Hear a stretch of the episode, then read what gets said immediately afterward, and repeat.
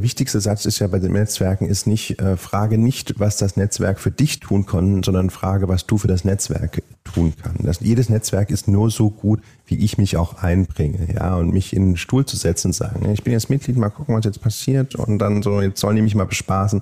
Das ist ja der völlig falsche Ansatz. Ne? Ja, es macht ja Spaß. Das ist ja, das ist ja, das ist ja am, am Ende des Tages ist ja die wichtigste Dividende, die ich habe, ja, dass ich Freude und Spaß daran habe. Ja, es bringt ja nichts, wenn ich mich dahin quäle und sage, ich habe gar keinen Bock drauf oder so. Und es funktioniert auch das Netzwerk. Es funktioniert nur, wenn ich sage, ich mache es gerne. Ja, und dann kann ich das ja nur mit dieser intrinsischen Motivation und Glaubwürdigkeit dann nach draußen tragen. Ja, ich sage so, ich habe da jetzt keinen Bock drauf und stelle mich in die Ecke und süffel an meinem Tee oder Kaffee, ja, den ich nicht mag, dann, dann bringt es ja nichts. Und ich muss ja dann auch wirklich auf die Leute zugehen und dann auch sagen, hey, hallo, was, was machst du denn hier? Ja, oder wer bist du? Ne?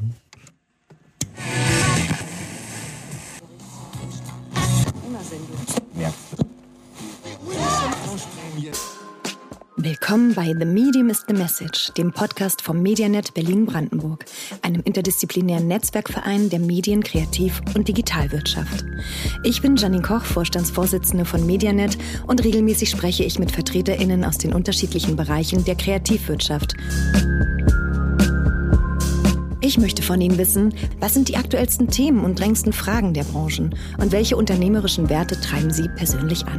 Welche Botschaften möchten Sie in die Welt tragen und welche Rolle spielen Medien und Netzwerke dabei? Ich spreche also mit Menschen, die ihre Erfolgsstories und Stolpersteine, kurz ihre persönlichen Erfahrungen auf ihren Karrierewegen mit uns teilen.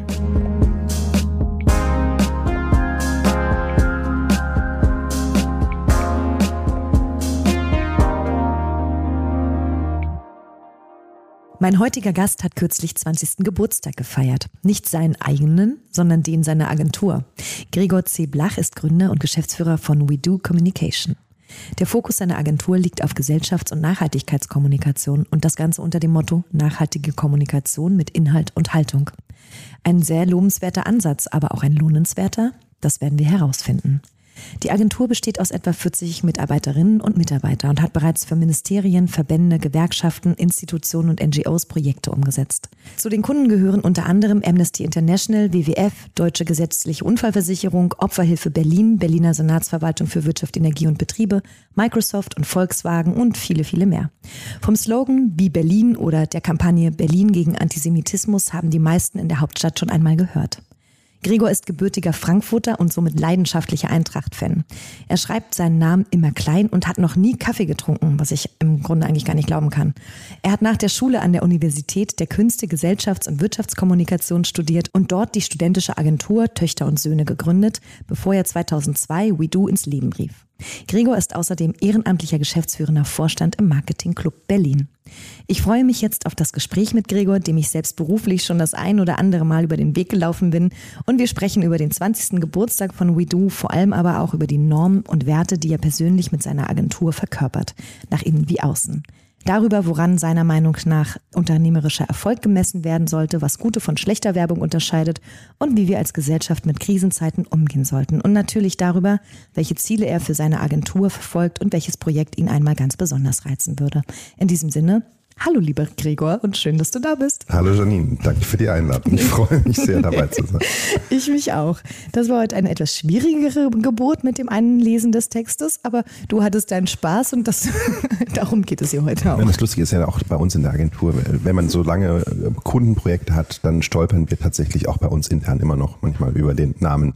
Also, ich weiß nicht, ob man weiß, was BMFSFJ ist, aber das ist das Bundesministerium für Familie, Senioren, Frauen und Jugend und das geht einem ganz selten unfallfrei über die Lippen. Das beruhigt mich sehr, dass ich da heute am Freitag auch äh, sozusagen diesen Sprachfauxpas hier unter unseresgleichen habe. Also merkst, heute wird es der Tag der Schachtelsätze und ähm, um damit direkt einzusteigen, wir haben gerade schon gehört, 20 Jahre We Do, wow, das ist natürlich echt eine Hausnummer. Ähm, wie geht's dir damit und was geht dir als erstes durch den Kopf, wenn du selber nochmal so rekapitulierst, so krass 20 Jahre We Do, so lange schon? Ja, man fühlt sich natürlich wahnsinnig alt. Oh je. ja, nein, tatsächlich ist, äh, man kennt das ja als äh, Mitarbeiterin oder als Unternehmerin, dass man selten Zeit hat, so innezuhalten und vielleicht auch zurückzugucken oder auch nach vorne zu schauen. Und so ein Jubiläum, 20 Jahre, ist natürlich ein wunderbarer Zeitpunkt, um auch mal zurückzuschauen und auch mal ein bisschen stolz zu sein. Und wir haben das ja so in dem Rahmen, der hoffentlich in diesen Zeiten erlaubt ist oder angemessen ist, auch gefeiert. Und wir haben so einen schönen Love Storm bekommen von ehemaligen Kundinnen, von ehemaligen Mitarbeitenden, die dann auch wirklich in großer Zahl bei unserem kleinen Fest waren. Und dann auf diese 20 Jahre zu schauen und zu sehen, man hat mehr richtig gemacht als falsch gemacht hat, das ist dann einfach auch befriedigend, schön, ähm, ein Moment zum Innehalten und ein bisschen stolz sein. Aber natürlich auch zu sehen, ähm, wo geht's hin? Ne? Was mhm. sind so die, kommen wir gleich später dann dazu, mhm. denn die nächsten 20 Jahre, mhm. die vielleicht noch so vor uns liegen. Und das Schöne ist ja, dass Kommunikation so was wahnsinnig Zeitloses ist und irgendwie immer funktioniert, immer gebraucht wird. Ja. Und Kommunikation eigentlich in der DNA des Menschen ganz, ganz tief verankert ist. Absolut. Und deswegen ist es eine unfassbare Freude, mit kommunikativen Projekten an Kommunikation arbeiten zu dürfen, an und mit Kommunikation arbeiten zu dürfen. Absolut. Sprache hat eine unglaubliche ja. Macht und Bilder entsprechend ja. auch. Und das in Kombination, das ist ja ein euer Kernelement. Das ist natürlich absolut kraftvoll. Du hast es jetzt gerade schon so ein bisschen im Begriff genannt, dass man auch mal stolz sein darf. Worauf bist du so am meisten stolz? Was, was fällt dir da direkt ein? Ja, die Kommunikation hat sich in den letzten 20 Jahren ja unfassbar geändert. Also als wir 2002 angefangen haben, hast du ja eben gesagt, da gab es noch richtig so die waren die die FAZ war glaube ich noch so gerade am Wochenende das das war mhm. ja wie so ein Backstein ja mhm. und äh, es gab kein YouTube es gab kein Facebook Instagram und TikTok sowieso gar nicht und dann sind wir gestartet mit Immobilienbroschüren und wirklich so Sachen die man gedruckt hat Druckanzeigen ja. und diesen Medienwandel hinzubekommen diesen Wandel auch der Kommunikation und die äh, Agentur dementsprechend zu entwickeln und auch am Puls der Zeit zu halten und das zu überleben und damit auch noch profitabel zu sein und dann eben jetzt diesen Shift hinzubekommen zur Gesellschaftskommunikation, zur Nachhaltigkeit. Das sind Sachen, die, auf die, die wir auf der Habenseite haben. Ist auch ganz viel schief gegangen in 20 Jahren. Aber das Tolle ist, dass es uns immer noch gibt, äh, dass es immer noch Spaß macht und dass wir eben, wie gesagt, diesen Wandel der Kommunikation ganz gut mit machen konnten. Ja, voll gut. Also das ist ja auch das, woran manche wirklich dann scheitern, wenn sie den Sprung in die Digitalisierung nicht schaffen oder die einzelnen neuen Kanäle, die es gibt, irgendwie nicht bedienen können oder wollen und dann einfach nicht merken, wie sie am Markt verschwinden im Grunde genommen. Du hast gerade auch ganz gesagt, da ist auch eine ganze Menge schiefgegangen. Äh, das teilen ja die meisten Unternehmerinnen und Unternehmer nicht so gerne, aber hast du Lust, mal so einen richtigen Fuck-up mit uns zu teilen? Weil das, glaube ich, auch ermutigt, dass die Menschen einfach auch sehen, man wird auch erfolgreich bleiben, selbst wenn man sich mal was leistet, was vielleicht nicht so, worauf man vielleicht nicht ganz so stolz ist, zum Beispiel. Ja, das ich habe das immer schon sehr emotional genommen, mhm. dies, das, äh, mein Job und mhm. auch das Arbeiten und habe das auch sehr persönlich genommen. Und es gab schon Situationen, wo ich dann auch Kundinnen die Meinung gesagt habe und dass die dann, es war so das klassische Dienstleister-Auftraggeber-Verhältnis mhm. und dass dann der Dienstleister mal ein bisschen deutlich wird oder klar wird und auch sagt, so weit und so nicht. Mhm. Das ähm, hat dann schon zu ein oder anderen Irritationen geführt. Würde ich heute wahrscheinlich auch nicht mehr so machen. Da würde man das wahrscheinlich diplomatischer mhm. machen. Aber ich bin vom Sternzeichen Skorpion und dann rutscht einem irgendwie auch manchmal so der Stachel raus. Und ähm, es gab also schon, ich würde jetzt sagen, es war jetzt nicht beleidigend, aber es war schon sehr deutlich. Mhm. Das ist mir im Nachhinein, glaube ich, peinlich. Mhm. Also wer die Person das jetzt hört, ich entschuldige mich dafür. Jetzt melden sich 20 Menschen bei uns. Ich nehme die Entschuldigung an. Aber ganz ehrlich, also ich glaube, das ist ja ein schönes Beispiel, ein gutes Thema, auch was Kommunikation betrifft. Dieses klassische Dienstleister- und Auftraggeberverhältnis. Ich habe es ehrlich gesagt nie verstanden. Wirklich verstehe es bis heute nicht. Ich habe es nie verstanden. Ich finde, das ist absolut schädlich in irgendwie jeder Art von Zusammenarbeit. Und ich hoffe, vielleicht trägt dir so eine, sagen wir mal, so ein Stachel, den du dann als Skorpion aussendest, auch dazu bei, dass Leute auch mal darüber nachdenken, dass das vielleicht nicht unbedingt so notwendig ist. Weil ich verstehe es nicht. Bis heute verstehe ich es nicht, warum dieser Eindruck entsteht, dass das so ein Gutsherrenstil sein muss, wenn man eigentlich doch was Gemeinsames und vor allen Dingen in eurem Fall ja auch was Kreatives zusammen schaffen möchte. Ja, absolut. Das ist also die, die Kommunikation, die Kampagnen, die Kanäle, das kann alles nur so gut werden, äh, wenn Kunde, Kundin und Agentur in einem harmonischen, konstruktiven Miteinander sind, dass da Sache schiefgehen und dass man auch sich mal missversteht und dass da vielleicht auch mal irgendwie ein Timing gerissen wird. Das sollte nicht vorkommen, aber es kommt eben vor. Und aber jede Kommunikation kann nur so gut sein, wie es eben auch der Kunde, die Kundin zulässt und das eben als Teamwork sieht. Absolut. Ja, ja absolut, total. Da fällt mir gerade ein, ich schreibe es mir gerade auf, aber ehrlich gesagt, ich knall es jetzt einfach hier hin, weil es, glaube ich, irgendwie gut passt. Hm. Du bist ja heute unser ähm, fast letzter Podcast-Aufzeichnung für dieses Jahr. Ähm, und das Schöne ist, äh, wir haben, äh, wir werden mit dir enden sozusagen, aber wir haben begonnen mit Michi Fritz von Viva Con Agua. Und weil ich dich jetzt ja nun hier als die große super äh, Kommunikationsagentur zu sitzen habe, er hat uns damals gesagt in dem ersten äh, Medium is the Message Podcast, dass die Unterstützung brauchen in der Kommunikation, dass die noch viel mehr irgendwie über Social Media lernen müssen und eigentlich auch eigentlich mal so ein Benchmarking brauchen oder so ein jemand, so ein Recap, der eben sagt, machen wir das eigentlich gut und richtig, wo können wir dann eigentlich noch hin? Er hat es damals auch als Aufruf gestartet in dem, in dem Podcast, er hat gesagt, Leute, meldet euch bei uns, vielleicht könnt ihr uns irgendwie zur Seite stehen. Gebe ich dir jetzt nochmal mit, ja, weil ähm, vielleicht äh, gibt es da ja Interesse, da was zu machen und vielleicht zusammenzukommen, weil eigentlich nachhaltige Kommunikation, das ist eigentlich genau euer Thema. Absolut. Ich kann euch ja. da auch sehr gern vernetzen. Das Vielen Dank, ja, toll. fällt mir ja. äh, gerade ein und das ist natürlich ein cooles Projekt und eins, was wirklich eine große große Strahlkraft hat, einfach weil es auch so wichtig ist. Aber nochmal zurück auf eure 20 Jahre äh, We Do. Ähm, Gibt es eine Kampagne, die in der letzten Zeit, in den letzten 20 Jahren äh, beauftragt wurde äh, mit euch, die so richtig viel bewirkt hat, die so einen richtig krassen, äh, so ein richtig krasses Echo hatte? Ja, das, hast ja Bibi Lynch schon erwähnt und das ist natürlich schon auch für eine so jetzt mittelständische Agentur, wie wir es sind, ähm, einfach ein Traum gewesen zu sagen, wir dürfen für die Hauptstadt, die wir alle so lieben, hassen, äh, eine Kampagne machen und den Slogan entwickeln und Kommunikation machen und Vermarktung. Das ist schon natürlich etwas, was, was vieles auch in diesen 20 Jahren überstrahlt, zu sagen, wir haben einfach äh, für viele Jahre mit B-Berlin die Stadt geprägt und eine Sichtbarkeit geschaffen und die Stadt auch ein Stück weiterentwickelt. Mhm. Einfach zu sagen, diese Stadt ist nicht nur arm, aber sexy, sondern sie hat eben auch unfassbare Qualitäten, unglaubliche Anziehungskraft und auch Chancenpotenziale mit allen täglichen Herausforderungen, die wir hier kennen in dieser ähm, manchmal dysfunktionalen Stadt, aber doch so, so liebenswerten Stadt. Und da zu sehen, dass das national, aber auch nach innen, aber auch international so eine Strahlkraft hatte, dass es eben in vielen geflügelten Worten, in Sprichwörtern, in manchmal auch so auf den Arm nehmen, immer wieder zitiert wurde. Das, das, das ist natürlich schon äh, absolut herausragend, auch zu sehen, wie hier ähm, Kommunikation tatsächlich eine Stadt mitprägen kann mhm. und mitentwickeln kann.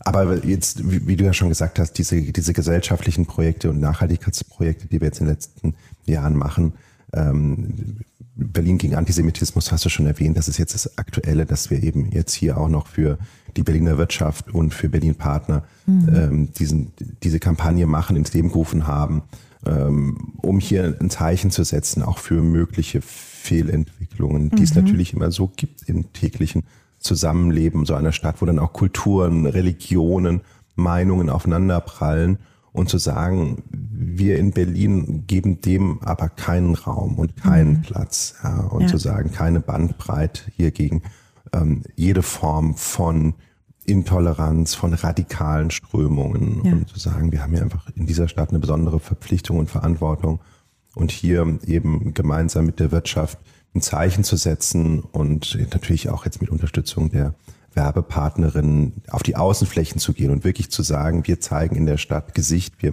äh, mhm. zeigen Flagge und ähm, insofern ist Berlin gegen Antisemitismus, Anti, jetzt bin ich auch schon mit den Wortstolperern, äh, Berlin gegen Antisemitismus einfach ein schönes Projekt, ja. wo man auch die Wirkung sieht im ja. Stadtraum. Gesicht zeigen habt ihr auch gemacht, hast du gerade auch noch mal ein bisschen so paraphrasiert. Ähm, eine Kampagne oder ein Slogan, eigentlich besser gesagt, den ich sehr schätze und sehr cool finde von euch, der jetzt nicht mit diesen sehr herausfordernden gesellschaftlichen Themen zu tun hat, ist den aus eurer, äh, aus der York Kino Gruppe äh, als du mir das manchmal gesagt hast, dass der von euch ist. Jedes Mal, wenn ich im Kino bin, denke ich an euch, ja, an dich speziell. Im Kino, im richtigen Kino bist du nie im falschen Film und äh, das ist irgendwie sehr ein, einprägsam. Ja, das ist tatsächlich alle Leute, die ähm, mit mir in die York-Kinos gehen, kriegen spätestens an dem Punkt so einen Kniff in die Seite und dann so, der ist von uns. Ja. und der ist auch immer noch richtig gut, der ist schon richtig alt, ich glaube von 2009 oder so. Ich das fragen, der, so alt ist der schon, alt, ja. ja. aber der, der, der aged gut, ja, ja so, das total. kann man wirklich sagen. Und irgendwie denkt man auch gerade gerade jetzt, um, je mehr man auch in diesen Arthouse-Kinos unterwegs ist und sieht, so was passiert so auch aus den Streaming-Kanälen und so. Ja, das Wichtigste ist ja noch in die Kinos zu gehen. Ja, ja das ist ja also nicht nur äh, Filme ja. auf der Couch, auf dem kleinen Bildschirm konsumieren, sondern Filme werden fürs Kino gemacht. Ja. Kino Hier nochmal ein Appell an alle, die uns Ja. hören. Also unterstützt die Kinos. Die, die haben es nicht leicht gerade in der aktuellen Zeit. Für wann auch immer, wer den Podcast jetzt hört. Wir reden gerade von no, nee, Oktober 2022. Da haben die Kinos nicht. Vielleicht, ich hoffe, vielleicht in zwei, vier Jahren oder so ist das ein anderer Schnack. Aber jetzt aktuell ist Nein, herausfordernd. ich glaube, also nur, also wir wollen jetzt nicht über Kino reden, aber ich glaube, das Kino an sich ist nicht tot zu bekommen. Ja, Ja, diese Kultur. ich auch. Man hätte auch gesagt, ähm, dann als das Fernsehen kam, das Kino ist tot und dann als das Internet kam, das Kino ist tot und dann kam Video killed Streamingdienst. the radio star. Ja, und äh, es gibt Radio noch und es gibt Kino und es wird Kino Ja. immer geben, weil Ja, einfach dieses gemeinsam im Dunklen so eine Reise ins Ungewisse erleben. äh, Guter in dieser, Sound. Guter Sound und einfach gemeinsam lachen Ja. und gemeinsam weinen. Das kann ich Absolut. einfach vorm Bildschirm, kann ich nicht. Nee. Insofern. Das stimmt absolut. Kleiner Exkurs ins Kino. Jetzt kommen wir wieder zurück auf euren Faden. Ich habe ja auch eingangs gesagt, wir kennen uns auch schon aus der beruflichen Vergangenheit. Ähm, und haben da auch mal in so einem Auftraggeber-Dienstleister-Verhältnis zusammengearbeitet, wie ich finde, aber sehr, sehr schön und sehr, sehr partnerschaftlich und haben gemeinsam die internationale Gartenausstellung äh, in die Stadt gebracht, die 2017 in Berliner Zahn stattgefunden hat. Auch kein so easy Unterfangen und äh, haben wir auch mehrere Anläufe gebraucht, um genau das Richtige rauszufinden. Ich war am Ende völlig begeistert und total, auch nach wie vor bin ich immer noch so stolz, wenn ich die Sachen so sehe, denke, das ist geil, das haben wir hier Sind gemacht. auch gut gealtert. Die sind auch sehr gut gealtert, ganz genau. Und ihr habt schon etliche so äh, Kampagnen gemacht, mit denen ihr auch Preise gewonnen habt. Äh, Zum Beispiel 2004 für die Gestaltung des Posters der FIFA Fußball-Weltmeisterschaft, der 2006 stattgefunden hat. Dann 2005 als Agentur des Jahres beim Politik Award und beim PR Report Award. Und äh, für die Einstein-Kampagne, genau. Da wäre jetzt so meine Frage, wie habt ihr das geschafft? Das ist ja schon eine Weile her, dass ihr schon in so jungen Jahren so eine erfolgreiche, also eine großen Kampagnen auch an Land gezogen habt. Was, heute ist was los. Ich habe wirklich heute Sprachprobleme. Die kann man gar nicht alle rausschneiden. Also die nehmen kaufen wir heute mit. Also die Frage lautet, ihr wart noch so jung am Markt und habt aber schon so große Kampagnen gemacht. Was ist euer Erfolgsgeheimnis? Nee, wir waren jung und brauchten das Geld. Wir haben einfach, ähm, wie lustigerweise hatten wir auch beide relativ frische Beziehungen zu dem Zeitpunkt, aber wir haben einfach unfassbar viel gearbeitet und haben wirklich so, wir kamen ja frisch von der Uni und natürlich ist, wenn man dann so Anfang der Nullerjahre Berlin, äh, Schmelztiegel und man ist natürlich wahnsinnig motiviert und Ja. wir haben, das waren, das waren auch so, so Verhältnisse, so, so Klischees äh, zur Werbung. Einfach rund um die Uhr arbeiten, Tag und Nacht arbeiten, am Wochenende arbeiten und ausbeuten. Ja, wirklich äh, prekär ausbeuten. Wir haben uns selbst ausgebeutet. Wir haben unser Team ausgebeutet. Wir haben unsere Praktikantinnen ausgebeutet. Da gab es noch so Praktika, die man nicht gezahlt hat. Also wirklich wild, ja. wild, wild, wild West-Manier. Ja. Und wir hatten natürlich einfach Bock und wir haben ähm, immer mit tollen Leuten gearbeitet. Das war ja natürlich immer auch, wenn eine Agentur ist ja dafür da, so ein auch ein, ein Pool zu sein, ein, ein ähm, Begegnungsort für, für Kreative aus den verschiedenen Disziplinen, ob das jetzt Film ist oder Grafik oder dann eben auch Design. Und wir haben einfach uns die besten Leute zusammengeholt und haben ganz viel gearbeitet und reingehauen. Und dann äh, wurden wir dann auch, zum Glück hat sich das dann auch gelohnt und ausgegangen. Da, wo wir heute stehen, das wäre heute nicht mehr denkbar. Ja, also mit den Methoden, mit denen wir damals gearbeitet haben, würde man das ungefähr so zwei Monate aushalten und dann würden da die Lichter ausgehen. Würdet ihr die, die goldene Himbeere bekommen für Ja. schlechtes äh, Ja, absolut. Mitarbeiterführung und so. Thema, darauf kommen wir nachher noch ein bisschen so Fach, Fachkräfte und wie seid ihr mit eurer Unternehmenskultur so unterwegs? Ihr habt da ja auch ein paar spannende Sachen in den letzten Jahren gemacht. Aber äh, okay, also Selbstausbeutung, klassisches Agenturleben, wie man das eigentlich so kannte. Total, ja. Und aber trotzdem ohne Kaffee trinken. Ja. Das, ist, Das ist krass. Das ist- und das ist wirklich ja, wahr? Ja, ja, das ist wirklich wahr. Nee, das ist wirklich wahr. Ich habe immer versucht, das war auch ganz bewusst, alle Klischees äh, zu widerlegen, die es so gegenüber Mhm. Agenturen gibt. Also nicht rauchen, keine Bewusstsein, bewusstseinserweiternden Dinge, kein Kaffee. Also wir haben, äh, was Arbeitszeiten angeht und Ausbeutung, haben wir, glaube ich, allen Klischees entsprochen, die man machen kann. Aber was so, was so körperliches angeht, haben wir schon auf uns geachtet und Mhm. Cool. geguckt, dass man das, ich glaube, anders schafft man das Nee. oder hält man das nicht so richtig nachhaltig durch. Nee, absolut. Das ist, äh, das geht nicht einher miteinander. Ja. Und tatsächlich auch bis heute keinen einzigen Tropfen Kaffee getrunken. Nö, aber ja, nee, Kaffee, also Tropfen getrunken schon, festgestellt, ist nicht meins und deswegen Ja. dann auch gelassen. Ja. Und es, gibt ja einfach so Sachen, ja, Leute, die mögen was ja nicht rote Beete nicht. Also Ja, ich mag halt einfach diesen Kaffee. Ich fand das schon als Kind immer so, so Kaffeepralinen oder so, immer so ausgespuckt und so, da ist Kaffee drin. Und so. Moncherie, ja, wow. ja, genau. Also das mag, mag brauche ich nicht, will ich nicht haben. Das sagt der Helse. Sagt Will ich nicht haben.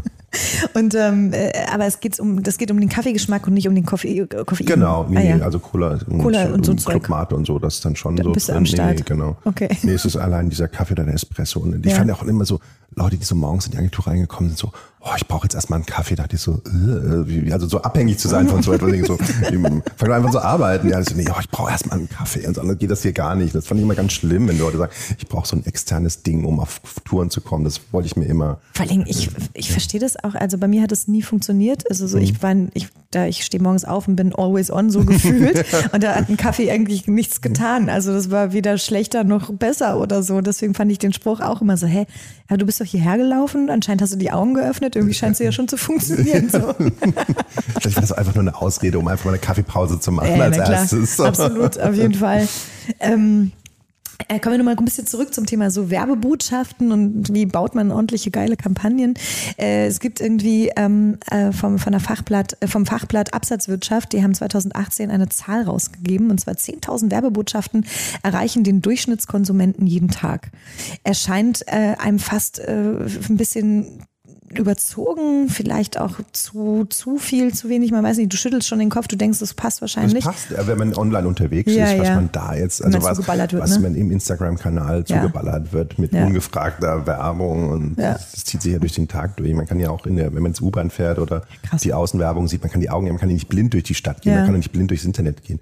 Insofern ist, glaube ich, dieses mit den 10.000 pro Tag ähm, ist Ja. realistisch. Ist auch schon krass, also generell, wie viel Information man so tagtäglich aufnimmt, ob man will oder nicht. Ne? Also, wenn man durch, also wenn man als Autofahrer, Radfahrer oder wie auch immer unterwegs ist, die ganzen Verkehrszeichen, was man alles beachten muss. Und da sind Werbebotschaften ja sozusagen ein Teil auch davon. Das ist schon irre, was das Hirn alles verarbeiten muss. Aber wie würdest du denn sagen, wie muss man, was muss man dann machen heutzutage, um wirklich bei diesen 10.000 Werbebotschaften auch rauszustechen? Man muss wie du engagieren. nein, nein, nein, überhaupt, Das ist nein, nein, aber das, nein, nein, nein, aber es ist, es ist, nee, man braucht auf jeden Fall äh, gute Kommunikation, man braucht Ja. gute Kreation, ja, Ja. oder irgendetwas. Ähm, unser erster Slogan als Agentur war Abweichen von der Norm. Ja. Ja, das war das, was wir bei Professor Gede, unserem großen Spiritus Rektor des Studiengangs GWK, den du schon erwähnt hast, an der Mhm. Universität der Künste gelernt haben. Wenn du auffallen willst, musst du anders sein. Mhm. Das Paradebeispiel dafür ist eben, eine Kuh ist immer blau, äh, Mhm. schwarz-weiß gefleckt oder braun-weiß gefleckt und ich mache die Kuh lila Mhm. und dem Augenblick gucke ich hin. Ja. Da habe ich etwas geschaffen, was anders aussieht. Das ist dieses Prinzip der Abweichung von der Norm. Mhm. Und viele verstehen eben dieses Abweichen oder dieses Auffallen damit Lautstärke und versuchen dann besonders rauszuballern oder die Mhm. Leute zu nerven oder zu groß zu werden, zu laut zu werden. Und letztendlich geht es ja um Relevanz. Also Ja. die Botschaft so zu platzieren, dass die Leute, die sie wollen und die ich erreichen will, auch das Ja. dann dankbar entgegennehmen. Ja, und da gibt es natürlich immer wieder Fehlentwicklungen. Ähm, aber letztendlich geht es darum, einen, eine charmante, relevante Kommunikation zu Mhm. entwickeln, die den Leuten eher, ich bin ein großer Fan von Kommunikation, die so mehr so Service-Charakter macht, die Mhm. sich anbietet, sagen, ich kann dir helfen, ich kann dir ein Problem lösen, ja, wenn du es willst, aber Mhm. Ja. nicht dieses ungefragte Zuballern und dann noch schlecht getargetet, das ist dann wirklich ist schrecklich, nervig. ne? Ja. Äh, Gibt es ja auch so richtig schlimme Beispiele, auch gerade bei Radiowerbung oder so. Also ich persönlich stehe auf Kriegsfuß mit äh, Seitenbacher. ähm, aber das ist natürlich eine Form von Nerven, bis es einfach wirklich im, im Schädel ist. Ne? So, also das ist ja, hat ja mit irgendwie Schönheit oder so nichts ja, zu tun, genau. diese Also Art ich weiß, dass das, äh, klar, das, das ist ja auch diese Supermarktwerbung oder so, jetzt noch günstiger Mhm. Ja. und Geiz ist geil und so. Ich war nie der Fan davon, Mhm. von Sachen, die so penetrant sind und äh, so nerven, Ja. weil ich finde, das ist, das kann nicht funktionieren, wenn du Leute nervst. Ja. Weil das ist das Gegenteil und man muss ja in sich, äh, muss man ja positiv emotional die Leute Ja. erreichen. Siehst du irgendwelche Herausforderungen gesellschaftlicher Natur, die man irgendwie auch vielleicht ihr als Agentur, wo ihr selber Acht geben müsst, dass ihr da ähm, die Werbebotschaften entsprechend kreiert? Also habt ihr eine Verantwortung? Ich klar, also ich glaube, jeder, der, der Kanäle betreut oder in Kanälen sendet, hat eine, hat eine Verantwortung, weil wir letztendlich alle ja gemeinsam die Gesellschaft und die Kanäle prägen. Ja? Ja. Und insofern ist es unser Ansatz. Es, es ist jetzt kein defensiver, aber unser Ansatz ist es natürlich, dann auf den Kanälen zu kommunizieren, die auch die Leute freigegeben haben. Also mhm. die unsere Newsletter oder die unserer Kundinnen abonnieren oder die diese Kanäle abonnieren und sagen, ich möchte diese Information haben. Mhm. Also das ist das, ähm, was ja auch der Shift in den letzten 20 Jahren war, dass wir an sich keine Werbeagentur mehr sind. Also mhm. früher war das ja Werbung, die man gemacht hat und Werbung ist meistens ja eben ungefragt. Und ja. unser Schwerpunkt sind ja letztendlich Kanäle und Botschaften, die die Leute, die wir als Servicecharakter anbieten. Mhm. Und die Leute, entweder sie abonnieren den Kanal oder sie entabonnieren den mhm. Kanal. Ja. Insofern ist natürlich großer Wert darauf oder Arbeit reingesteckt, dass die Leute diese Sachen, diese Kanäle natürlich gerne mhm. beibehalten oder anderen Leuten empfehlen, das, das weiterleiten. Das können Newsletter sein, das können YouTube-Videos sein, Tutorials sein. Ja. Wir machen da eben auch ganz viel im Bereich E-Learning. Und das ist ja die Sache, dass die Leute auf unsere Kommunikation kommen und sagen, danke, das ist ein Hilfsangebot und dann das idealerweise dann auch von selbst weiterleiten, weil sie sagen, das ja. ist spannend. Genauso bei den Events, die, ja. wir, die wir machen. Also klar, wir gehen mit einigen Events auch auf Marktplätze, aber ich glaube, da kann man auch an uns vorbeigehen. Ja. Aber man kann natürlich dann eben auch sagen, ich bleibe da stehen und äh, höre mir diese Informationen an. Events im Rahmen einer, einer Beauftragung von Gesamt 360-Grad-Kommunikation, ja, ja, genau. genau. Ähm, schöne Unterscheidung, die du gerade nochmal getroffen hast. Das eine ist Werbung und das andere ist ein Service. Und, und Kommunikation, genau. Ja, genau. Ja, ja, ja, total gut, dass man eben wirklich auch die Chance hat, selber sich zu, äh, also zu entscheiden, ob man jetzt daran partizipieren möchte und sich damit beschäftigen will oder nicht. Okay, spannend. Sag mal, wenn du äh, an eine Kampagne denkst, die dich mal so richtig persönlich begeistert hat, die nicht von euch stammt, welche wäre das? Nein, tatsächlich äh, habe ich großen Respekt äh, vor dem, was die BVG mhm. äh, in den letzten Jahren gemacht hat. Also ich glaube, es gibt kaum eine weniger Love-Brand in Berlin, ja. hat es gegeben als, als die PVG. Und äh, mit diesem ja teilweise wirklich schwierigen Produkt, äh, was entweder überfüllt ist oder nicht kommt oder und dann rauszukommen mit dem Slogan, weil wir dich lieben. Ja, das ist schon, ich, also als ich jetzt am Anfang dachte, jetzt sind sie, jetzt drehen sie komplett durch. Ja. Aber dann zu sehen, wie charmant, wie liebevoll, ähm, respektvoll, auch selbstironisch ja. mit Augenzwinker ja. sie diese Gratwanderung gemeistert haben und immer noch meistern. Das ist schon schulbuchmäßig. Das finde ich also, auch. Also wir haben tatsächlich uns nie bei der BVG äh, beworben und wir haben da keine Aktien drin. Insofern bin ich da total, mhm. also kann ich, kann ich auch gönnen. Ja, Aber das, das ist einfach, es ist so, finde ich, so, so regional Marketing at its best, weil es die Kultur von dem Unternehmen aufgreift, aber auch die Kultur der Stadt, die Sprache ja, der Stadt. Total. Insofern ist das schon absolut vorbildlich. Wie wir wissen, hat's ja jetzt auch, äh, gibt es jetzt auch einen Sound der Stadt für die BVG. Ja, und dieser Sound hat zufällig gerade den äh, Berliner Marketingpreis gewonnen das 2022. Ja Sag nochmal die Agentur, die gewonnen hat. Das ist, äh, glaube ich, kann man, es ist ja Mitglied bei, ähm, auch bei MediaNet, ja. aber auch beim Marketing Club. Das ist Why Do Birds, genau. die Soundbranding machen. Genau, ja. voll spannend. Also insgesamt so ein rundum sorglos Paket von echt guter Marketing, Kommunikation, ja, Werbung, finde ich auch. Definitiv. Und vor allen Dingen, wenn man sich überlegt, wie man das, so eine, so eine, so eine Marke wie BVG auch komplett anders vermarkten könnte, ja.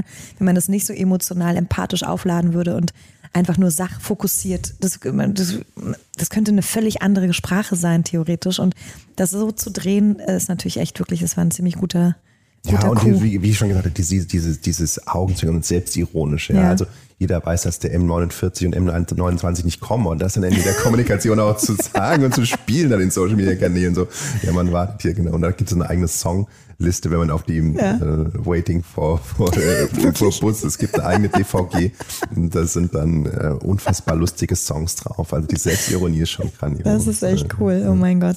Sehr schön, auf jeden Fall. Also an der Stelle auch nochmal herzlichen Glückwunsch an Why Do Birds die, wie gesagt, du hast es gerade schon gesagt, auch Mitglied bei Medianet sind. Ähm, ähm, ihr habt ja euch auch ein ganz besonderes Geburtstagsgeschenk gemacht, äh, nämlich ein zweites Büro eröffnet in Hamburg. Erzähl mal darüber mehr. Wie kam das und äh, wie viele, also welche, welche, welches Büro ist dann noch das nächste?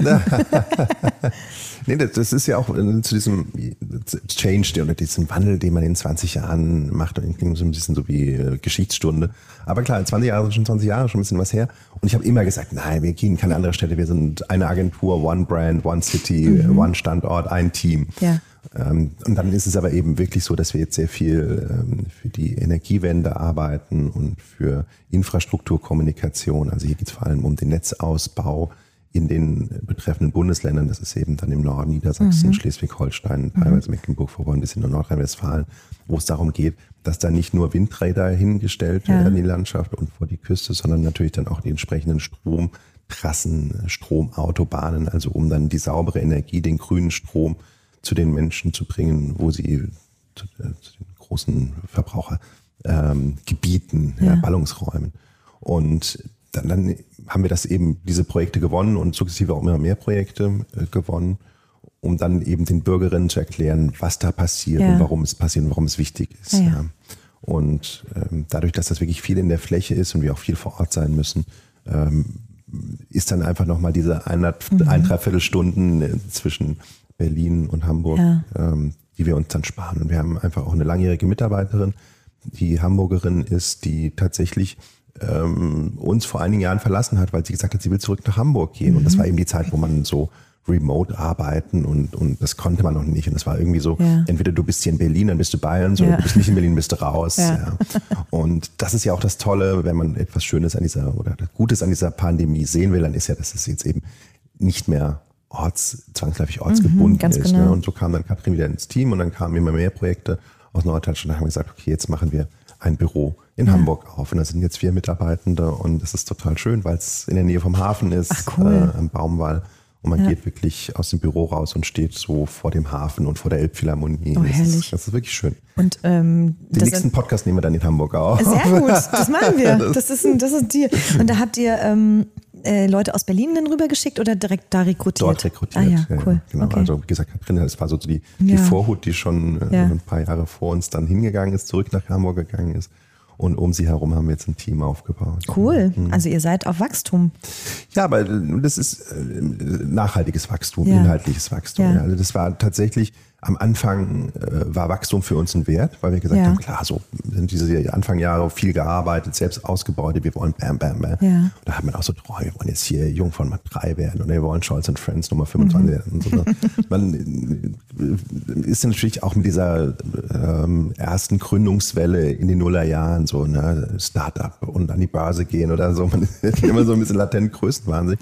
Aber dann irgendwann auch zu sehen, nein, Wachstum an sich ist kein Wert. Ja. also jetzt Wachstum, das Wachstumswillen ist völliger Blödsinn, ja. ja. weil meine Lebensqualität oder mein, auch meine Qualität an Arbeit wächst ja nicht irgendwie proportional zu der zur Anzahl der Mitarbeiter und dem Umsatz, mhm. den ich mache. Also es ist ja nicht so, dass ich, wenn ich 20 Mitarbeiter habe, dann ich so ein Glücksgefühl und wenn ich 40 Mitarbeiter habe, ich Stimmt. so ein Glücksgefühl, wenn ich 60 Mitarbeiter habe, ich so ein Glücksgefühl. Das wächst ja nicht prozentual. Also Im ja. Gegenteil, ja.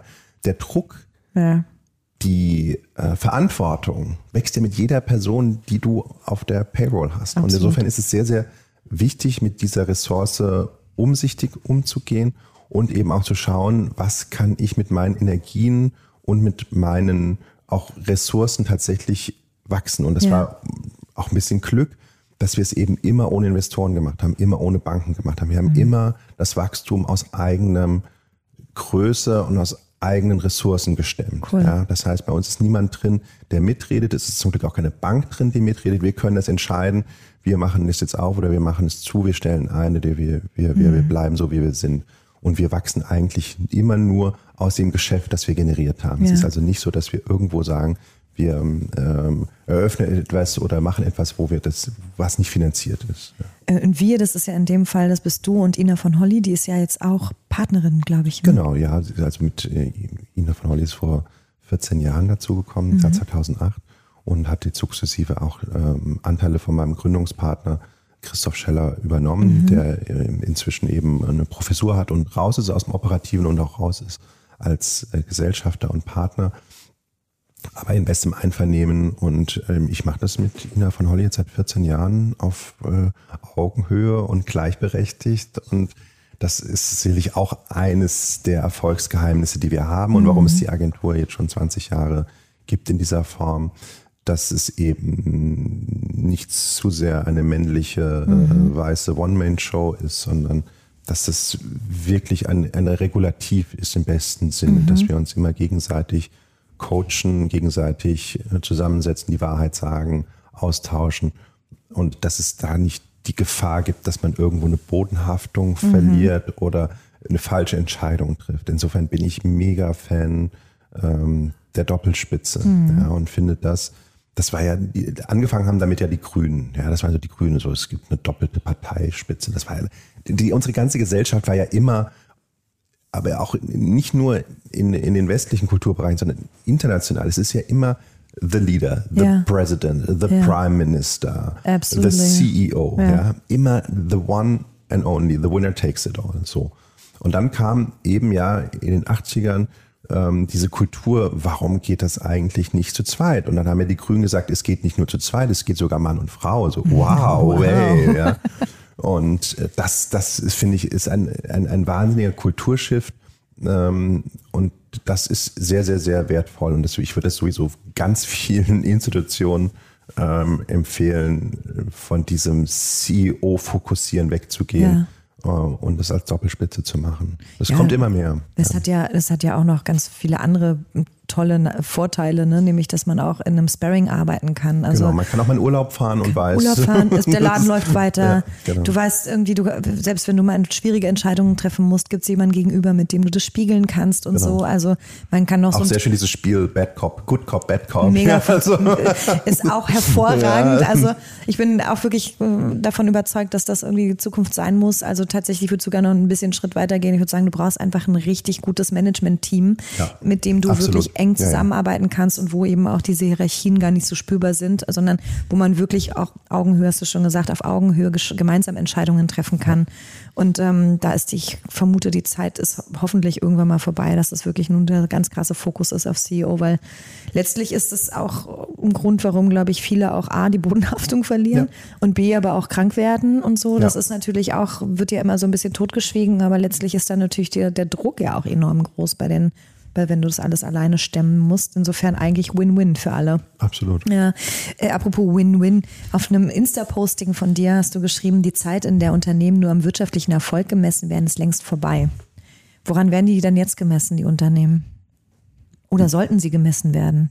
Nee, auch natürlich äh, an ihrem Beitrag zur Gesellschaft oder ihrem CO2-Fußabdruck. Ne? Mhm. Also das äh, ich hier nicht mehr, wir, wir leben ja zum Glück nicht im Turbokapitalismus, ähm, hm. wo es äh, ohne Rücksicht auf Verluste nur noch um Wachstum geht, sondern dass man eben schaut, dass es ein inklusives Wachstum ist, ja. ein nachhaltiges Wachstum ist, was natürlich auch die verschiedenen gesellschaftlichen Faktoren äh, berücksichtigt. Ne? Und das sind ja nicht nur die Umweltnachhaltigkeitspunkte, sondern auch die sozialen Nachhaltigkeitspunkte und das, was man so als, als, als Good Governance ähm, bezeichnet.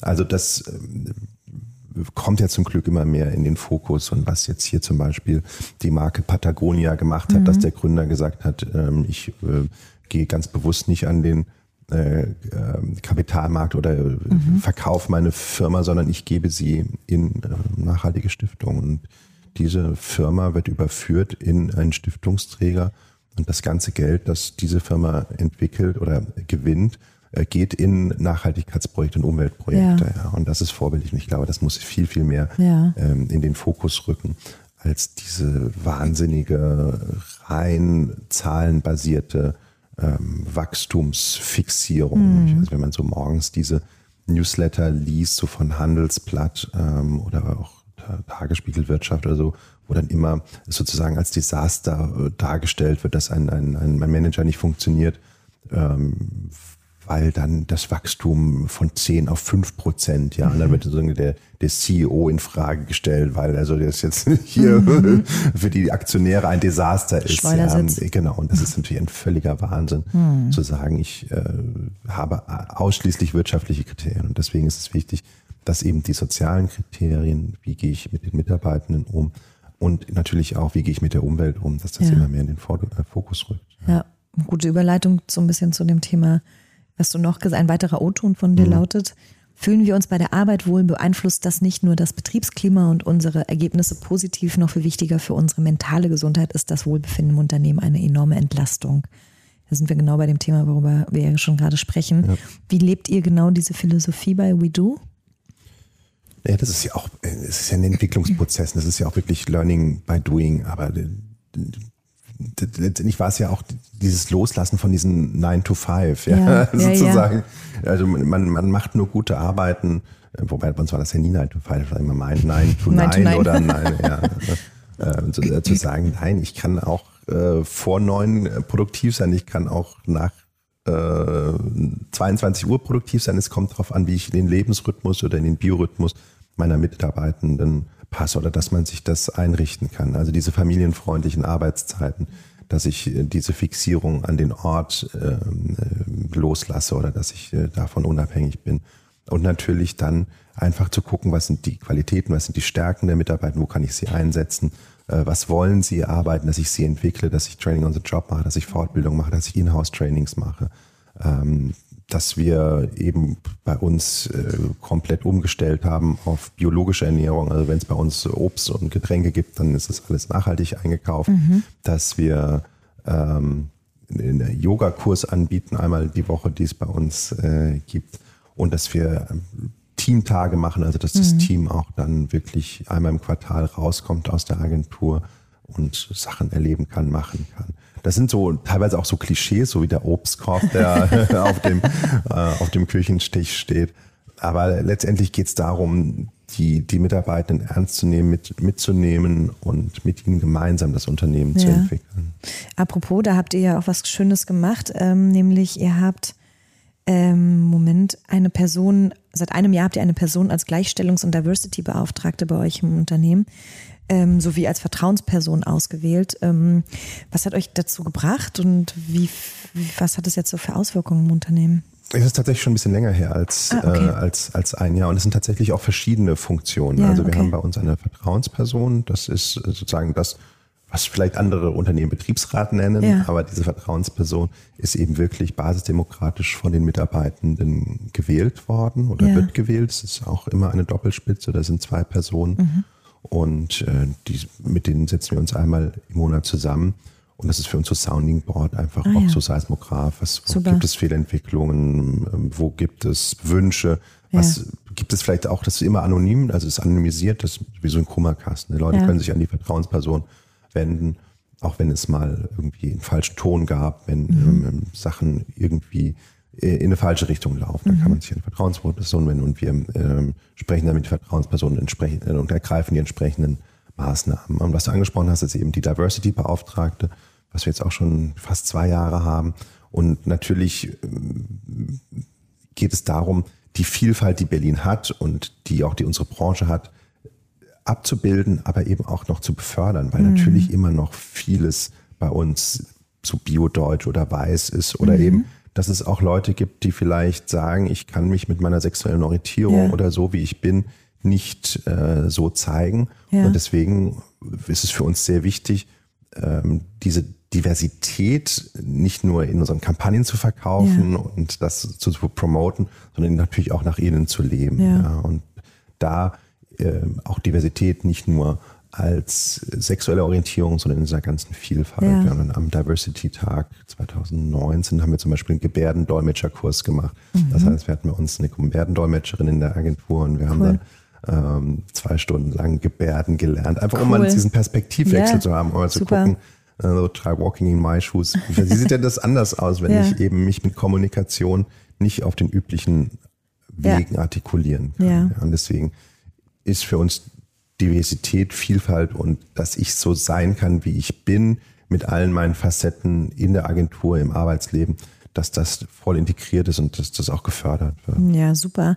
Ihr seid ja auch ganz viel aktiv ähm, als Team auf so Veranstaltungen wie Klimastreik in Berlin. Ihr wart bei der Earth Hour dabei, beim World Cleanup Day. Wer entscheidet es, wohin gegangen wird? Es ist lustig, weil also gerade jetzt World Cleanup Day ist, ähm, wir hatten das ganz, ganz viele äh, Monate bei uns auf der Agenda, aber so jetzt im, im September mhm. kommt das und so, wir wollen da mitnehmen, mitmachen. Und dann haben wir eigentlich auch, um das Team zu schützen, haben wir gesagt, wir schaffen das nicht. Ja, mhm. das, das, das können wir jetzt nicht auch noch machen nach ja. diesen ganzen 20 Jahr Feier und alles, ja. was wir schon hatten. Haben wir gesagt, komm, Cold Cleanup, wir lassen das mal. Und dann kam wirklich so eine Woche vorher, kam aus dem Team mhm. heraus, oder ist doch World Cleanup, lass uns was machen, ja. Ach, cool. Und haben dann wirklich Vorschläge, wir, wir besorgen uns Müllsäcke, wir machen Schaufeln und so und wir gehen in den Park am Nordbahnhof und Ach, cool. bei uns an die Plansche und räumen da mal auf. Ja, und dann kam das aus dem Team, oder klar machen wir das. Cool. Ja. Insofern ist es tatsächlich, wenn man das in, in der Agentur, in der Positionierung ernsthaft verankert und eben auch weiß, dass es keine Lippenbekenntnisse sind, sondern ja. dass es so in uns drin ist, dass das Team das eben dann auch mitdenkt und ja. aufmerksam ist und dann eben auch proaktiv auf uns zukommt und sagt, da haben wir Bock drauf. Auch mit dem Klimastreik. Das ist ja nicht etwas, wo wir sagen, wir wollen jetzt eine grüne Agentur sein, nachhaltig, wir müssen jetzt einen Klimastreik, sondern sagt das ja. Team, hey, am Freitag ist äh, oder nächste Woche ist äh, Klimastreik, wir machen mit und dann gucken wir eben einen Weg, wie man das macht, dass eben das Team dann auch hingehen kann. Cool, mhm. richtig gut. Du hast auch gesagt, alle Vierteljahre macht ihr so einen Teamtag und so. Das ist ja auf jeden Fall echt viel Invest auch von eurer Seite aus. Also das Team natürlich auch, aber auch ihr als ArbeitgeberInnen habe natürlich da auch einen großen Invest dran. Also äh, gibt es noch mehr Tipps, wo du sagen würdest, liebe Unternehmerinnen und Unternehmer, die ihr gerade zuhört, äh, das ist New Work? Ja, wir haben jetzt über die Vertrauensperson gesprochen, wir haben über die Diversity-Beauftragte gesprochen, den haben wir noch nicht gesprochen, Ach, über genau, die Nachhaltigkeitsbeauftragte. Ah, ja. Also das finde ich, das, äh, ja. man will das jetzt nicht ranken, aber es ist genauso wichtig wie ja, andere. Ja. Äh, man muss im Unternehmen, man, man muss nicht, aber man sollte in seinem Unternehmen eine Person etablieren, die sich dieses Themas ernsthaft annimmt ja. und das eben auch dann wirklich mit Maßnahmen und mit Initiativen unterlegt und verstetigt. Mhm. Ja, das geht nicht etwas so nach dem Motto so, ha, wir ähm, fahren jetzt alle nur noch Bahn oder so, sondern es ja. muss wirklich so in eine langfristige Strategie eingebunden werden. Und ja. das bedeutet dann eine ganze Palette von Maßnahmen, ja. wo man anfangen kann. Es geht dann um Green IT, es geht ja. natürlich um Reisen, es geht um Ernährung, es geht um Strom. Also wo kommt unser Strom her? Welchen Stromanbieter habe ich? Welchen CO2-Footprint hinterlasse ich? Und das dann idealerweise, das macht man dann eben mit dieser Nachhaltigkeitsbeauftragten, dann eben auch wirklich messen. Man kann heute mit Systemen, auch mit künstlicher Intelligenz, ja. sehr genau rausfinden, was der CO2-Footprint eines Unternehmens ist. Wir wissen es, bei uns sind es äh, ungefähr äh, 36 Tonnen mhm. CO2 im Jahr, Tendenz sinkend. Und unser Ziel ist es natürlich, da jetzt immer weiter mit jedem Jahr runterzukommen. Mhm. Das kann ich aber nur, ich kann ja nur Maßnahmen einleiten, wenn ich weiß, wo stehe ich und wo will ich hin. Mhm. Ja. Und ja, das spannend. geht nur an sich, wenn man das in einem Unternehmen wirklich institutionalisiert und institutionalisieren heißt natürlich, es muss eine Person geben, ja. die sich darum kümmert. Und Aber die kriegt ein gewisses Budget an Stunden, das hat sie. Genau. Und dann, das ist unser Investment, zu sagen, wir wollen unseren CO2-Footprint äh, minimieren und das muss dann eben wirklich ähm, durchgezogen werden. Genau, das wäre jetzt meine Frage gewesen. Das ist also jemand aus dem Team und der genau. bekommt irgendwie so 10 Prozent der Arbeitszeit oder was auch immer. Und genau. ach cool, ja. Super, also ich würde sagen, du solltest auf jeden Fall mal einen Workshop dazu geben bei uns beim Medianet, ja, ja wie man also ohne ich, Witz, also wie man sowas machen kann. Ja, also das äh, ist sehr, sehr zu empfehlen und würde ich gerne mit äh, unserer Nachhaltigkeitsbeauftragten machen, ja. weil die ist zertifiziert, die hat einen Kurs gemacht, das Wahnsinn. war, der, das war der, natürlich der, der ja. Anfang äh, dieses Prozesses, weil niemand kommt ja auf der Welt geboren und ist nee. Nachhaltigkeitsexpertin. Nee. Und insofern, das war ein mehrmonatiger Kurs äh, beim ähm, deutschen Nachhaltigkeitskodex äh, und dann äh, also, kann man loslegen. Wir haben ja, ja, jetzt nächste Woche am 19. Oktober Mediengipfel, da geht es ja auch um Green Filming und Nachhaltigkeit. Bring die gerne mit, wenn ja, du möchtest. Ja, ja. Und äh, über den äh, Workshop für unsere Mitglieder reden wir nochmal, weil ich glaube, da mhm. rennen wir echt wirklich offene Türen ein. Und wenn ihr da so vorbildlich vorangeht und so äh, strategisch, systematisch auch, ja, also spannend, wirklich. Ähm, Danke für den Einblick schon mal. Gerne, ja, das ja. Ist, äh, ist, richtig toll. Das ist auch eine gute Überleitung eigentlich zur nächsten Frage. Ihr seid ja nicht nur 20 Jahre alt geworden, sondern ihr seid jetzt auch fast 20 Jahre Mitglied beim Medianet. Mhm. Wahnsinn. ihr seid äh, quasi Dienstälteste fast. Und ähm, da meine Frage, also wir kennen zwar schon sehr lange, aber nicht die ganze Zeit übers Medianet. Was, was, was, was hat dir das Medianet bisher so gebracht? Warum bist du so treu immer noch Mitglied und was, also so, was hat Netzwerken für dich generell für eine Bedeutung?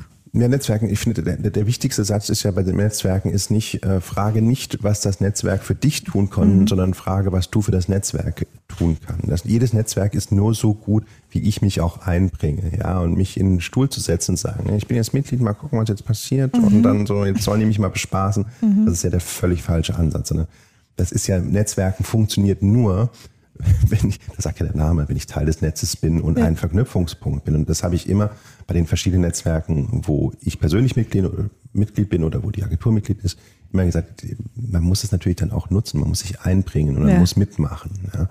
Und deswegen, äh, das über die 20 Jahre waren es natürlich unfassbar viele politische Morgende und Netzwerkveranstaltungen und Mediengipfel. Und das ist einfach eine solche Bedeutung, dorthin zu gehen und diese Entwicklung, die ich ja gesagt habe, 20 Jahre auch am Puls der Zeit zu sein und mit seiner Agentur weiterzuwickeln. Das funktioniert natürlich nur, wenn ich meine Fühler ausstrecke, wenn ich die richtigen Seismographen mhm. habe. Und da hilft natürlich das Medianet mit dem inhaltlichen Angebot, dass ich gucke, was passiert denn am ja. Markt? Und natürlich sind wir auch als Agentur immer auf Dienstleistende, auf Partnerinnen angewiesen, um zu sagen, wie kann ich das denn dann umsetzen, ja. dass sich das irgendwie was auszudenken, irgendeine geile AR-Applikation oder irgendwie einen coolen Film. Ich muss es dann ja umsetzen. Also brauche ich Leute und die ja. finde ich natürlich dann über die Plattformen und Netzwerke, wie es Medianet eben eins ist. Und insofern äh, sind es so unzählige Inspirationen, Begegnungen, ähm, aber natürlich auch Spaß. Das ist ja das Schöne an diesen Netzwerken. Irgendwann, es menschelt ja auch. Und Absolut. dann trifft man Leute und dann wird aus den Netzwerkkontakten werden dann Freunde oder was natürlich auch passiert, Mitarbeitende, dass sie dann auch mal äh, dann bei uns anfangen äh, zu arbeiten. Äh, kleiner, so kleiner, äh, kleiner Einschub äh, aus der Redaktion hier. Er redet über Juliane, die neue Mitarbeiterin, nicht mehr ganz so neu, bei, aber bei WeDo, die ehemals bei uns beim Medianet war. Also insofern, ja. aber wir sitzen uns immer noch sehr herzlich ja, ja. und lachend gegenüber. Also alles Dafür gut. ist unsere Geschäftsstellenmitarbeiterin vom Marketingclub inzwischen bei euch. Also insofern, so, so es ist hier, das ist Networking at its best. jetzt. ja, aber man muss auch wirklich fairerweise sagen, also da hast du was ganz, ganz Wichtiges und was Schönes gesagt. Ne? Frage nicht, was das Netzwerk für dich tun kann, sondern was ich für das Netzwerk auch tun kann. Es ist einfach ein Geben und Nehmen und ich glaube, man sollte immer wissen, dass das, ähm, dass man einfach investieren muss, um was rauszuholen, Absolut. auch aus dem. Man muss hingehen, man muss. Man muss hingehen, mit, mitmachen. Du bist ja ein super treuer Besucher unserer Veranstaltungen. Nicht nur das, sondern du bist aktiv immer dabei. Wenn man dich fragt, hast du Lust, was mit zu moderieren, bist du sofort am Start. Also da auch an der Stelle mal ein ganz offizielles nochmal herzliches Danke. Dankeschön, wirklich, weil das ist ein krasser Support, den du da lieferst. Und, ja, das macht ja Spaß. Das ist ja, das ist ja, das ist ja am, am Ende des Tages das ist ja die wichtigste Dividende, die ja, ich habe. Ja. Spaß. Dass ich Freude und Spaß daran ja. habe. Ja. Es bringt ja nichts, wenn ich mich dahin quäle und sage, ich habe gar keinen Bock drauf. es funktioniert auch das Netzwerk. Es funktioniert nur, wenn ich sage, ich mache es gerne. Ja. ja. Dann kann ich das nur mit dieser intrinsischen Motivation und Glaubwürdigkeit dann nach draußen tragen. Ich sage so, ich habe da jetzt keinen Bock drauf und stelle mich in die Ecke und süffle an meinem Tee oder Kaffee, ja, den ich nicht mag, dann, dann bringt es ja nichts. Und ich muss ja dann auch wirklich auf die Leute zugehen ja. und dann auch sagen, hey, hallo, was, was machst du denn hier? Ja. oder wer bist du? Oder?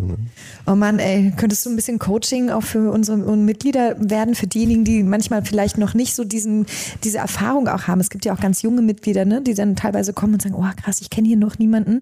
Ähm, die brauchen immer so, ich habe das, das Gefühl, ja, es ist ja schon, ne? es ist ja schon der erste Schritt, wenn sie sagen, ich kenne niemanden. Ja. Ne? Manchmal sagen sie Leute ja auch gar das nicht, stimmt. sondern die stellen sich dann wirklich halt hin und, und beobachten oder ja. gucken oder kommen halt zur Veranstaltung, gehen dann gleich wieder und nutzen den Social Part hinterher gar nicht. Ne? Ähm, aber das ist, ich glaube, das muss man auch ernst nehmen und akzeptieren und deswegen versuchen wir auch beim Marketing Club immer wieder wieder dieses, das Eis aufzubrechen und es den ja. neuen Mitgliedern so einfach wie ja. möglich zu machen, da reinzukommen und ja. Anschluss zu finden. Ja, ja, das ist auf jeden Fall. Also Netzwerken ist wirklich so ein Thema für sich und da bist du auf jeden Fall einer der besten Netzwerker, die ich kenne, muss man wirklich sagen. und auch einer der umtriebigsten. Und ähm, aufgrund dessen, dass wir so lange, langjährig auch schon zusammenarbeiten und auch uns so gut kennen an der Stelle, ist ja auch eine andere, eine andere Zusammenarbeit zustande gekommen, über die ich noch kurz reden möchte, kurz bevor wir dann auch demnächst so langsam gen Ende äh, schwingen, nämlich das People and Culture Festival, was am 11. November stattfinden wird. Und ihr habt als WeDo-Agentur äh, für uns die Kampagne entwickelt. Ähm, ich freue mich riesig. Es ist schön schrill, bunt, äh, Berlin-typisch und fällt hoffentlich auf in dem grauen November, in dem es dann auch wirklich zu, zu sehen sein wird. Also erstmal an dieser Stelle herzlichen Dank dafür, dass ihr uns da so toll ähm, unterstützt habt und ich bin ganz stolz darauf, ja. dass wir das zusammen machen konnten. Und ihr seid ja auch ähm, ähm, Teil dieses Events, äh, wirst hoffentlich auch selber vor Ort sein. Was erwartest du von so einer Veranstaltung? Es ist, glaube ich, gilt ja ein bisschen von, was ich eben zu, Netzwerken gesagt habe, mhm. dieses Austauschen, sich inspirieren lassen, voneinander lernen. Ja, und das ist ja, da bietet ihr mit dem People and Culture Festival, glaube ich, eine Bühne, eine Plattform, die dann die Expertinnen und die Spezialistinnen bespielen können, wo man dann mhm. hingehen kann, entweder als HR oder People and Culture Verantwortlicher oder eben als ähm, jobsuchende Person oder als jobverändernde, sich verändernde Person, um sich inspirieren zu lassen, um zu lernen, um Leute kennenzulernen mhm. und wirklich sich auszutauschen. Mhm. Insofern freue ich mich da auf einen bunten Tag ja. mit, mit verschiedenen Programmen, weil das ist ja, das Lernen ist nie zu Ende. Dieses Lifelong Learning ist auch ja. immer so 5 Euro Phrasenschwein. Aber es ist ja wirklich so, es verändert sich alles ja. so schnell da draußen. Die Kanäle verändern sich und die Menschen und die, die Sprache verändert sich. Und insofern ist es elementar, dass man sich immer wieder auch diese Tage nimmt und sagen, wir, wir bringen jetzt mal alle Leute, die was zu dem Thema zu sagen haben, zusammen und tauschen uns aus und lernen ja. voneinander. Und diese, ich, ich liebe immer bei diesen Veranstaltungen diese Best Practices, weil ich finde es ja. einfach immer mega von Leuten zu hören, wie sie es angehen, weil ja. ne, andere Agenturen, andere Unternehmen gleiche Probleme. Total. Und niemand hat die Weisheit mit den ganz großen Löffeln gefressen. Und insofern ist es immer ganz wichtig, äh, da auch, und das finde ich auch schöne an, am Netzwerken, vielleicht als noch auf die vorhergehende Frage, ähm, da auch dann eher altruistisch und kollegial zu denken und zu sagen, das ist jetzt nicht Hoheitswissen, das ich ja. jetzt entwickelt habe, sondern ich erzähle darüber auch. Ja, ja. Und ich kann das, dieses Wissen auch weitergeben. Und es ist nicht so, dass dann die Ellenbogen ausgefahren mhm. werden und sagen so, nee, das ist jetzt nur ein Mitbewerber von mir, dem werde ich es jetzt nicht sagen, mhm. sondern man kann dann auch mal in einem Podcast auftauchen und so ein paar Kniffe verraten, ohne dass irgendwelche Zacken aus der nicht vorhandenen Krone fallen. Ja. das finde ich das Tolle an Netzwerken und auch toll an Berlin dass da durchaus auch in den Branchen eine gewisse Kollegialität und Ehrlichkeit und Offenheit herrscht. Oh, das ist schön zu hören, dass das mhm. äh, bei dir auch so rüberkommt. Wunderbar. Äh, mir fehlt, fehlt, natürlich noch ein bisschen der Vergleich zu anderen Städten, aber ich ja. finde es in Berlin habe ich das immer, auch wenn man so die, man kennt ja dann auch so mit der Zeit die ganzen Kolleginnen aus Klar. der Agenturbranche. Und das ist äh, immer von großer Fairness geprägt und Schön. auch äh, Kollegialität. Ja, richtig wichtig. Mhm.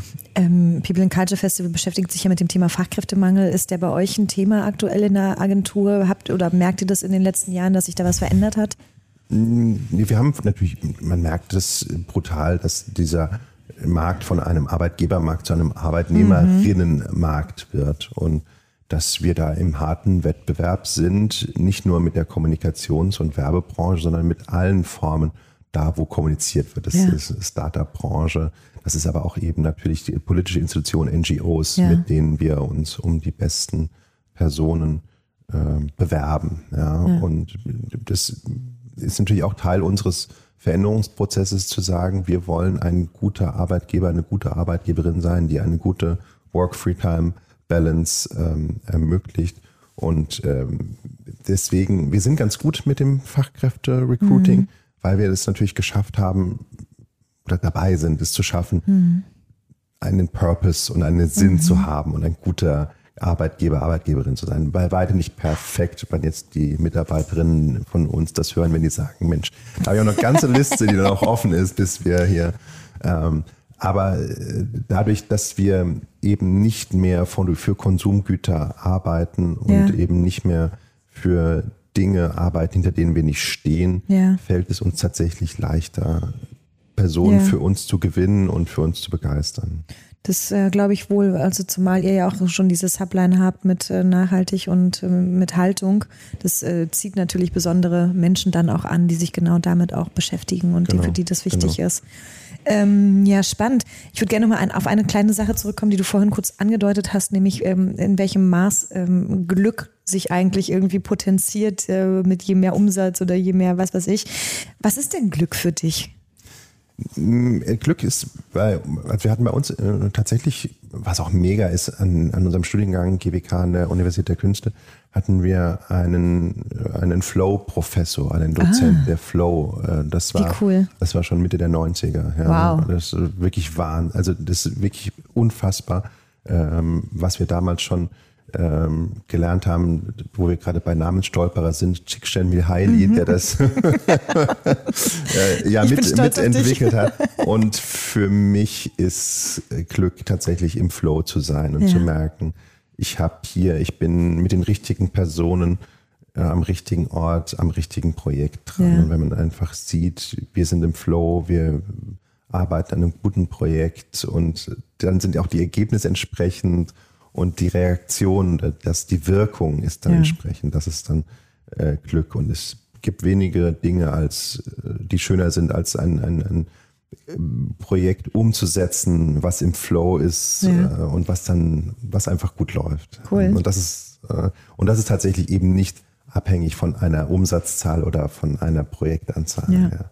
Ich kann das mit fünf Projekten im Jahr machen. Ja. Ich muss es nicht zwangsläufig mit 50 Projekten machen. Hat gefühlt, wenn du das so erzählst, eigentlich viel mehr mit den Menschen drumherum zu Natürlich. tun. Ja, so. Ja, und äh, so People-Business. So, nein, und diese, die, diese, diese, diese Fokussierung, die wir in der sozialen Marktwirtschaft auf reine quantitative Zahlen ist ja der Fehler, sondern wir müssen ja eben mehr in die Qualität gehen, mhm. ja, in das, was äh, hinten bei rausgehen. Klar müssen wir alle Geld verdienen. Am Ende des Tages müssen wir diese exorbitanten Energiekosten zahlen. Und so, ne? Wir reden ja jetzt hier nicht darüber, ähm, darüber, dass wir hier ähm, ein EV sind oder dass wir gemeinnützig sind, sondern es geht darum, dass wir mit guter Arbeit ähm, Geld verdienen, mit dem wir unsere Mitarbeiter gut bezahlen können. Ja, absolut. Und das ist dann das Glücksgefühl. Oh, schön.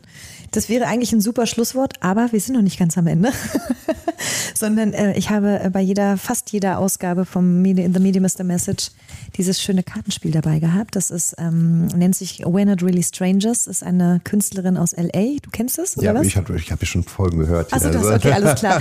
Super. Und dann darfst du jetzt also auch eine Karte ziehen, die Frage laut vorlesen und sie dann auch bitte beantworten.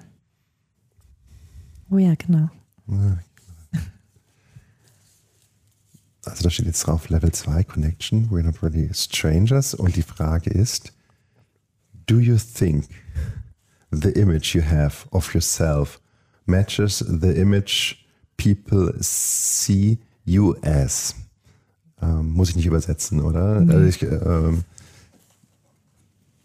sagen wir so, das, das, das ist ja wirklich eine Task gewesen in diesen 20 Jahren sowohl mich als auch die Agentur dahin zu entwickeln, wo man das in Einklang bringt. Ja, wer mhm. bin ich? Und man ist natürlich, wenn man neu ist, wenn man gründet, will man natürlich auch ganz wichtig sein und ganz besonders kreativ sein und anerkannt sein. Und es ist so ein, ein Lechzen nach sozialer äh, Anerkennung. Und ich glaube, dass man nach 20 Jahren dann sagen kann, ich habe ein paar Sachen richtig gemacht und ich glaube, dass das, wie ich mich selbst sehe und wie ich die Agentur sehen will und wie ich am Markt agieren will, dass das immer mehr konkurrent wird zu der Person. Ich glaube, da gibt's nie 100 Prozent mhm. Einklang, dass mhm. die Leute auf einen selbst gucken, wie man sich selbst sieht.